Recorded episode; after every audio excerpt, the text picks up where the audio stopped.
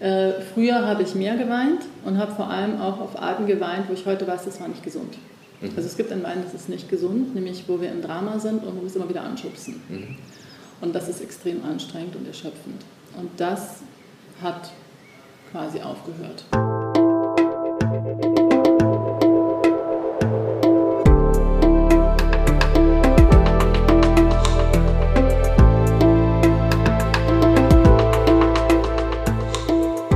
Willkommen bei dir, der Seven Mind Podcast mit Impulsen für ein gutes Leben. Für alle, die mehr Achtsamkeit und Gelassenheit in ihren Alltag bringen möchten. Hi und herzlich willkommen im Seven Mind Podcast. Mein Name ist René Träder. Woche für Woche bekommst du von mir Impulse für mehr Achtsamkeit im Alltag. Und einmal im Monat gibt es zusätzlich ein Interview. Dieses Mal war bei mir zu Gast Vivian Dittmar. Ihr Lebensthema, kann man fast schon sagen, sind Emotionen und Gefühle. Dazu hat sie auch schon viele Bücher geschrieben und damit dieses Thema schon aus sehr vielen Richtungen betrachtet und durchdacht. Emotionen und Gefühle sind für uns enorm wichtig, weil sie Botschaften für uns haben, weil sie uns zeigen, was uns gut tut, was uns nicht gut tut, in welche Richtung wir gehen sollten und woran wir bei uns arbeiten können. Hier im ersten Teil des Interviews lernst du Vivian erst einmal ein bisschen persönlicher kennen. Sie beantwortet spontan sieben Fragen und wir steigen dabei aber auch schon relativ tief in das Thema ein. Und im zweiten Teil vertiefen wir es weiter und du bekommst eine Methode an die Hand, wie du mit deinen Emotionen und Gefühlen am besten umgehen kannst, vor allem wenn es um in Anführungsstrichen negative Emotionen und Gefühle geht. Ich wünsche dir eine gute Zeit beim Hören und viele spannende Aspekte. Ja, herzlich willkommen, Vivian, hier im Seven Mind Podcast. Danke. Also, du bist ja Expertin für Emotionen, für Gefühle. Du hast ganz viele Bücher dazu geschrieben. Du gibst Workshops dazu und ähm, hältst Vorträge darüber. Und da geht es um Gefühle und Emotionen im Umgang im Business oder in der Partnerschaft mit sich selbst oder auch im Umgang mit Kindern. Wenn man Menschen normalerweise fragt, äh, wie geht's dir, dann kriegt man häufig die Antwort, ja gut. So, jetzt bin ich sehr gespannt. Vivian, wie geht's dir? Was antwortest du auf so mhm. eine Frage? Jetzt gerade würde ich antworten, mir geht es grundsätzlich gut. Und ähm, ich nehme dann so verschiedene Schichtungen wahr von Gefühlen und Emotionen und Bewusstseinszuständen in mir. Das heißt, es kommt darauf an, wer mich fragt und wie differenziert ich antworten kann. Mhm. Also es hat viel mit dem Gegenüber zu tun. Und ganz oft ist es ja so, ganz extrem sind ja die USA, wo ich auch aufgewachsen bin. Da ist ja so, how are you? Und die Person geht weiter und wartet noch nicht mal auf das formelle, ja gut. Mhm. ähm, und hier sehen wir schon, dass wir zumindest höflichkeitshalber abwarten. Und dann habe ich natürlich in, in meiner Partnerschaft mit engen Freunden wo ich dann sehr differenziert auch antworte, ja. was in verschiedenen Ebenen los ist. Ja. Also wir haben jetzt 20 Minuten Zeit. Mhm. Wie differenziert willst du sagen, wie es dir gerade geht? Also was mich daran vor allem interessiert, ist eben auch, wie differenziert kann man das eigentlich ausdrücken? Mhm. So. Ja. Also mein Eindruck ist, dass je größer der innere Raum wird, desto differenzierter wird die Antwort. Und ähm, ich spüre, dass ein, ein Teil von mir, wo es, mir eben so richtig gut geht, ist, wo ich ganz tief in der Stille bin. Mhm wo ich sehr genährt bin durch einfach eine lange Phase von jetzt äh, Achtsamkeitspraxis, Yoga, Meditation, wo ich einfach tief eingetaucht bin und das trägt mich total. Dann gibt es eine andere Ebene, wo ich Emotionen spüre, die zurzeit Aufmerksamkeit brauchen, äh, bedingt durch ähm, vor allem private Sachen, wo ich einfach merke, da, da belastet mich was und die, die bekommen die ganze Zeit diesen inneren Raum von diesem Achtsamkeitsraum. Also das ist so die innere Haltung und Bewegung. Und dann gibt es natürlich so von Moment zu Moment die Gefühle, die einfach situationsbedingt erzeugt werden und auftreten. Und da ist gerade vor allem Freude, mhm. weil ich es total schön finde. Ich finde diesen Raum total schön, ich finde diese Begegnung schön und äh, es ist schön, dieses Interview zu machen. Schön. Ja. Dann biete ich dir auch was zu trinken an. ich sehe nämlich gerade, dass du gar nichts hast. Willst du Wasser mit Sprudel oder ohne? Ohne, ja. Ohne. Okay, damit die ähm, Hörer dich auch ein bisschen besser kennenlernen, hat das Seven Mind Team ganz viele Fragen sich überlegt und die mal ausgedruckt. Und wenn du magst, kannst du dann nacheinander gerne mal sieben ziehen insgesamt. Okay. Frage 1. Die anderen auch schon ziehen oder erstmal die erste? Ach, erstmal die erste.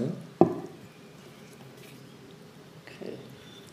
Wie lautet sie? Camping oder Luxushotel? Mhm. Eindeutig Camping. Wann warst du denn zum letzten Mal im Luxushotel? Wann war ich zuletzt im Luxushotel? Ich erinnere mich gar nicht. Und Camping? Camping war ich erst vor sechs Wochen, habe ich mit meinen Kids am Strand geschlafen, also ohne Zelt und so sogar, also am, am See, Ah. am Strand. Ja. Schön. In Deutschland oder ganz Ja, woanders? nee, gleich bei uns zu Hause. Ach, wo ist dein Zuhause? In Chiemgau. Ah, Und das war ganz, ganz, ganz schön. mhm. okay. Dann Frage Nummer zwei.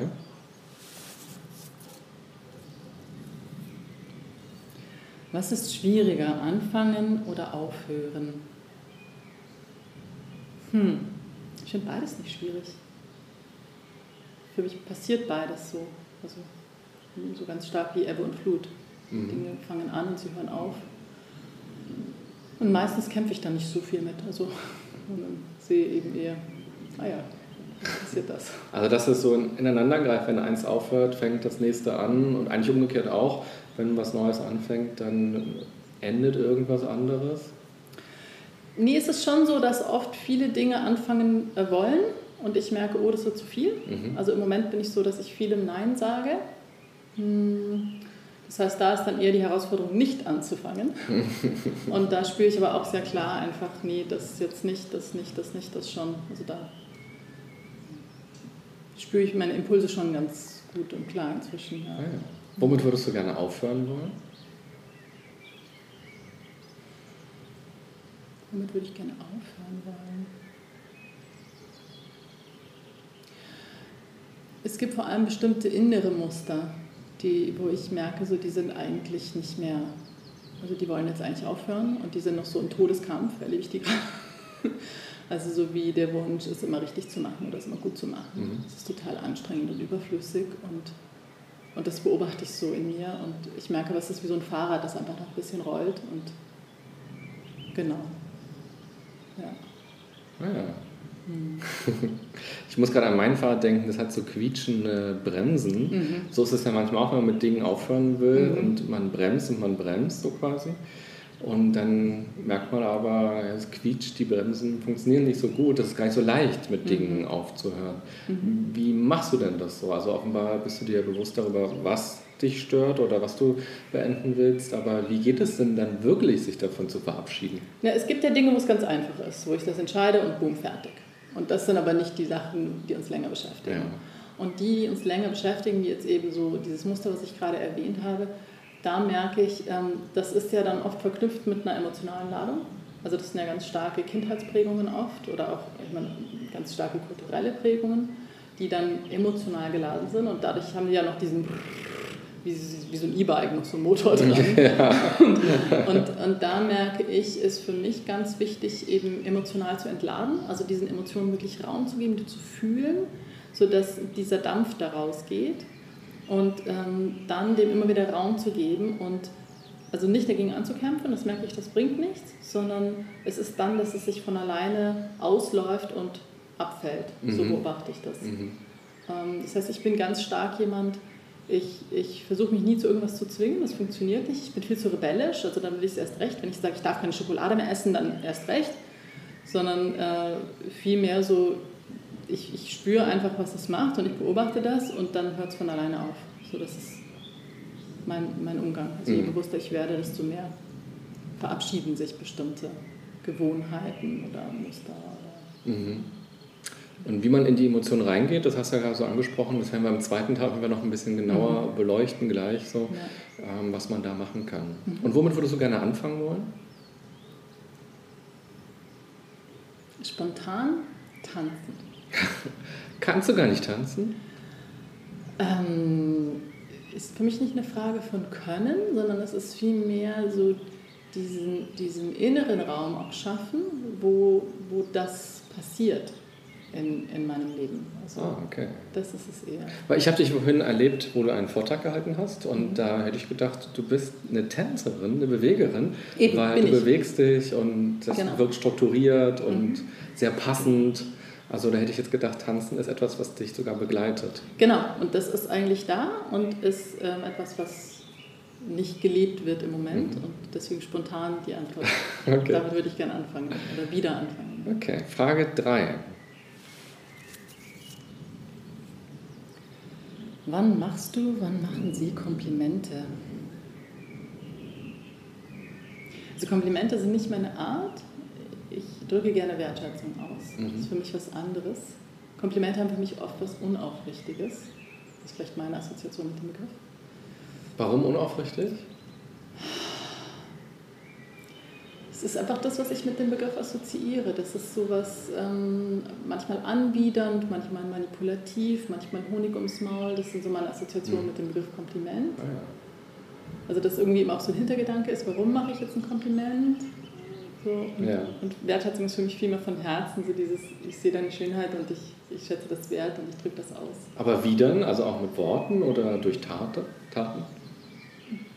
Ich drücke es gerne durch Worte aus und, und einfach durch die, durchs wirkliche Wahrnehmen von, von dem, also durch die Präsenz. Mhm. Ja.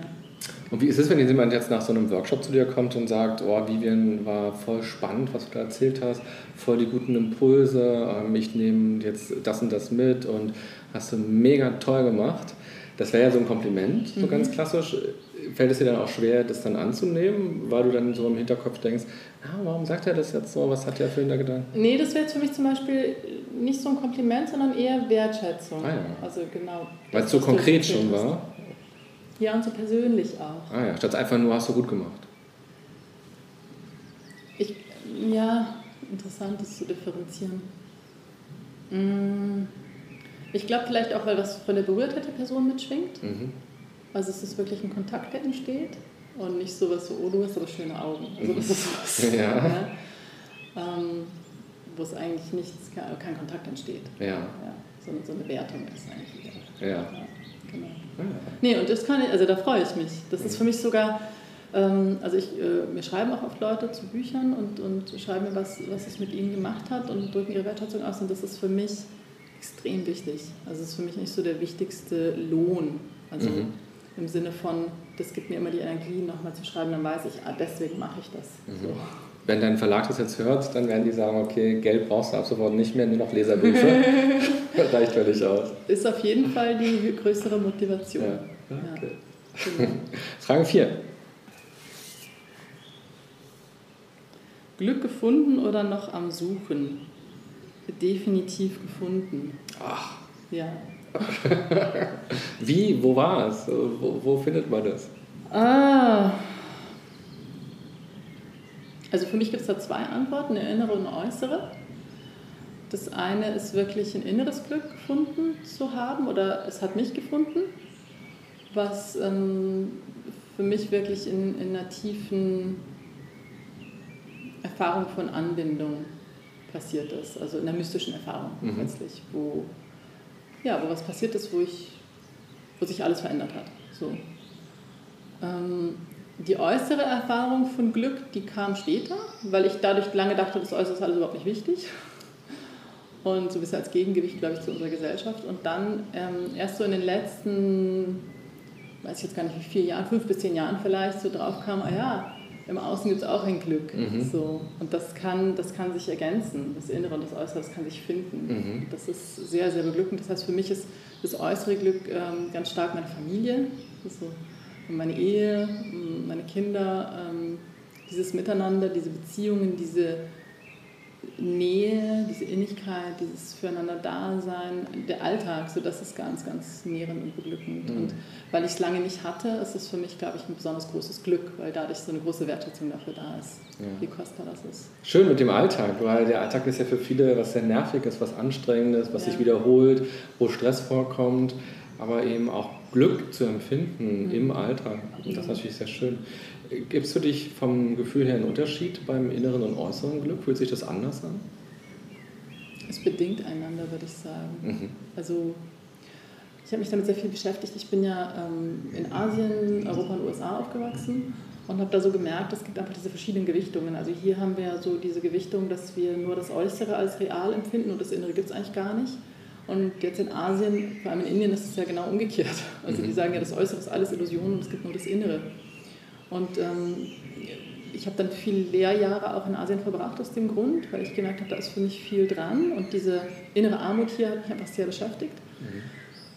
Und ähm, ich, für mich ist es inzwischen aber wirklich beides. Und ich glaube, wir leben in einer Zeit, wo das zusammenkommen will. Also nicht umsonst breitet sich ja das, das die inneren Wissenschaften breiten sich aus, aus Asien über den Globus. Und äh, das materielle Wissen über den materiellen Wohlstand breitet sich auch aus in die andere Richtung. Und wenn wir das gut hinbekommen, dann glaube ich, steuern wir auf ein goldenes Zeitalter zu. dann könnte dein nächstes Buch heißen vielleicht.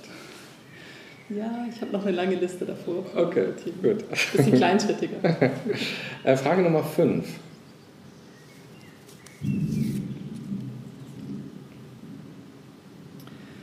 Welcher Film bringt dich zum Weinen? Hm.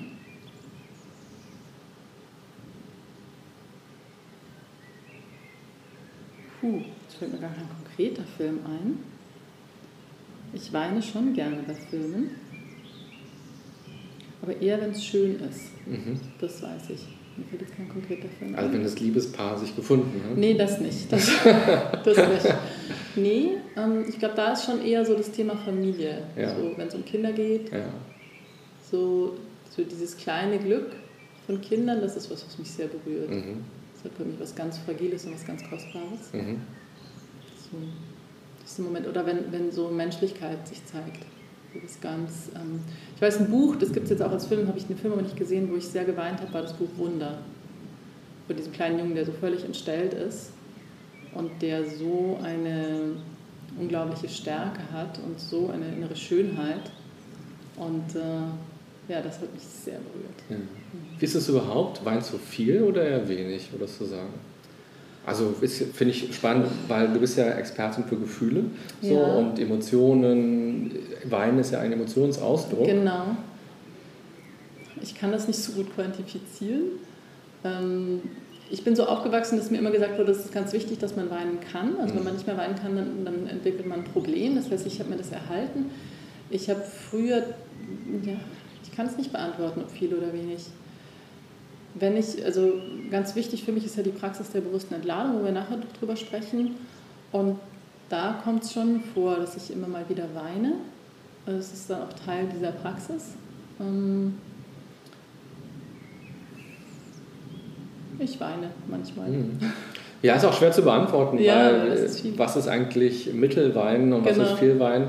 Aber so als erste Assoziation, es gibt ja Menschen, die sagen, also Filme, da weine ich schon mal gar nicht ja. und äh, Bücher erst recht nicht ja. so und im Alltag eigentlich auch nicht. Oder ähm, Weinen wird als unangenehm häufig angesehen, genau. gerade auch um, wenn Leute dabei sind. Ja. Ähm, wahrscheinlich ist es für dich eher was Klärendes, was Reinigendes. Es kommt darauf an. Ich glaube, ich kann, ich kann die Frage schon beantworten. Also äh, früher habe ich mehr geweint und habe vor allem auch auf Arten geweint, wo ich heute weiß, das war nicht gesund.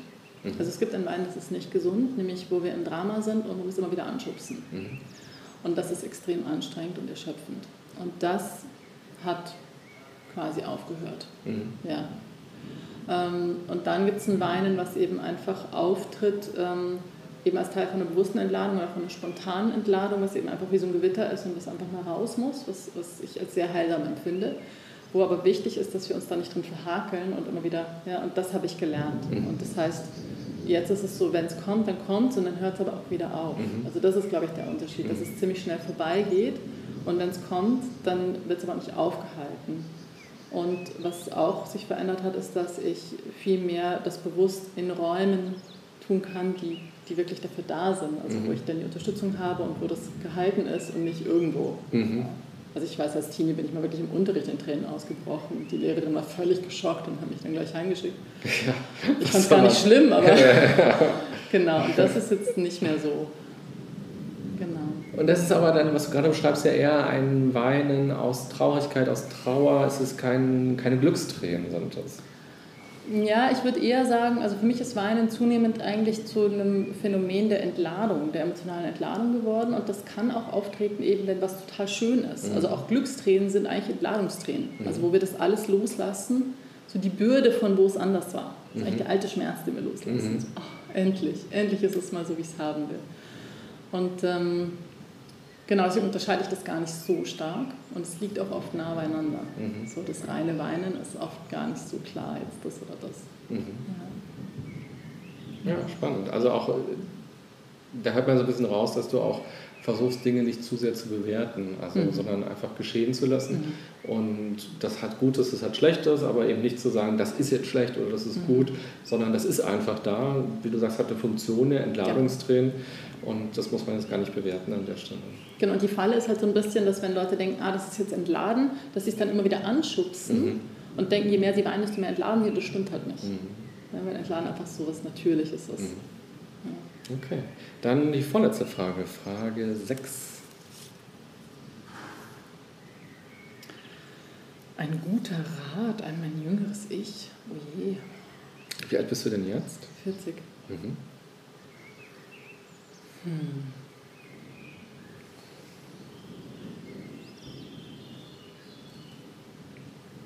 Also kommt vor allem ganz viel Mitgefühl, mehr als ein Rat. Ja. Ich glaube, das ist das, was ich am meisten gebraucht hätte.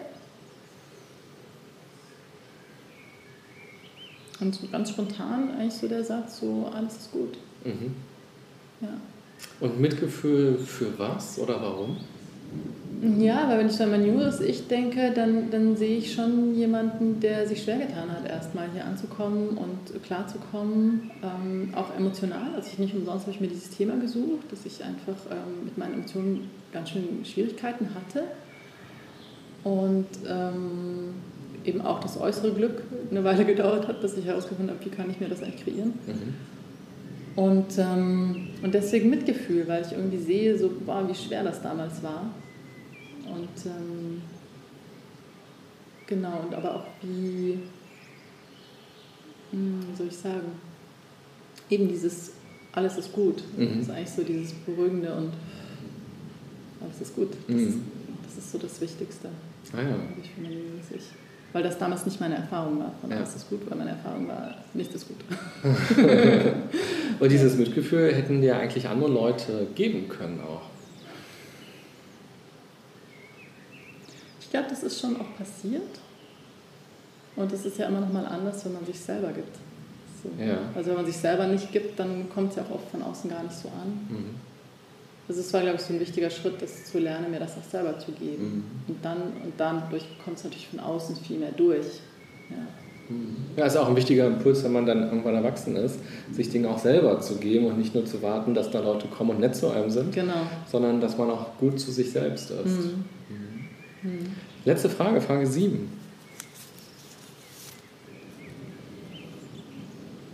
Hm, auf was bist du stolz?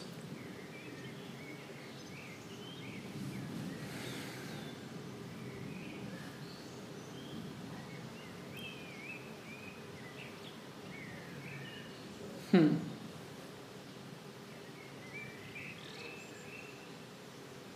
Also spontan kommt irgendwie so auf das Gesamtpaket. Mhm. so das Gesamtpaket von, ja, das ist schwer in Worte zu fassen. Einfach dieses Gefühl von, ich, ich fühle mich genährt, ich fühle mich gesättigt, ich fühle mich angebunden, ich fühle mich im Dienst, ich fühle mich am richtigen Platz. Ich fühle, dass ich meinen Beitrag leiste. Ich fühle, dass ich getragen bin. Ähm, genau, das hat ganz viel Ausdruck im Privaten wie im Beruflichen, im Inneren wie im Äußeren. Und Stolz wäre jetzt nicht mein Vokabular, aber so, mhm. genau, wenn ich das jetzt mal nehme, dann wäre das so das Gesamtpaket. Mhm. Genau. Dann erstmal vielen Dank für die sieben spontanen Antworten auf die sieben Fragen. Mhm. Im zweiten Teil des Interviews, das dann in einer Woche rauskommt, werden wir noch ein bisschen ausführlicher sprechen über Gefühle und Emotionen. Und der, die Übergangsfrage dazu, um schon mal die Leute neugierig zu machen, was würdest du denn sagen, welche Emotion oder welches Gefühl ist es wert, dafür mal ein bisschen Werbung zu machen? Ja, also ich mache sehr gern Werbung für Angst mhm. weil Angst ein sehr missverstandenes Gefühl ist in unserer Gesellschaft. Viele Menschen nur den Schatten der Angst kennen, sie sind gelähmt von ihren Ängsten und sind dadurch sehr eingeschränkt in dem, was sie für möglich halten in ihrem Leben. Und die Gestaltungsfreiräume, die sie sich ähm, nehmen könnten, aber nicht tun, sind dadurch sehr eingeschränkt. Mhm. Also mit der Angst, was machen, mit der Angst arbeiten? Ja, die Angst neu entdecken. Ah, okay. Wirklich als kreative Kraft. Okay. Wie das geht, hören wir dann gleich in Folge 2. Vielen Dank erstmal.